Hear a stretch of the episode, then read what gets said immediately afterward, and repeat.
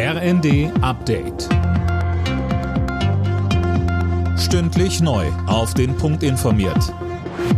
Ich bin Daniel Stuckenberg. Guten Morgen. Seit Mitternacht läuft ein ganztägiger Streik der Lufthansa-Piloten. Insgesamt wurden fast 800 Verbindungen gestrichen, rund 130.000 Passagiere sind betroffen. Die Lufthansa hat zwar ein neues Tarifangebot vorgelegt, 900 Euro mehr pro Monat für jeden Piloten, die Gewerkschaft Cockpit will aber 5,5 Prozent mehr Geld und einen automatischen Inflationsausgleich. Marcel Gölz von Cockpit sagte im ZDF, Es wird immer gesagt, der Zeitpunkt ist ungünstig. Äh, für die, die gerade fliegen, ist das auch so. Das ist auch sehr verständlich. Tatsache ist, Tarifpolitik findet statt, wenn sie stattfindet. Jetzt sind eben die Tarifverträge ausgelaufen. Jetzt muss es stattfinden. Die Experten der Internationalen Atomenergiebehörde werden das unter Beschuss stehende AKW Saporischja in der Ukraine auch in den nächsten Tagen untersuchen. Die IAEA will allerdings eine dauerhafte Präsenz. Ob das klappt, ist noch nicht klar.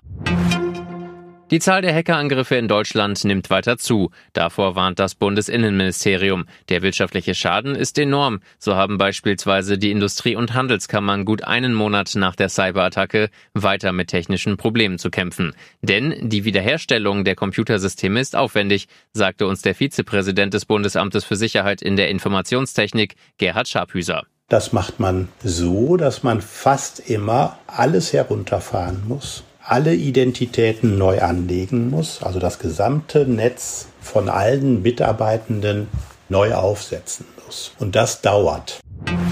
Bei den US Open hat Jule Niemeyer, die einzig verbliebene Deutsche, die dritte Runde erreicht. Gegen Julia Putintseva aus Kasachstan setzte sie sich mit 6 zu 4 und 6 zu 3 durch. Alle anderen deutschen Starter waren schon jeweils in der ersten Runde ausgeschieden.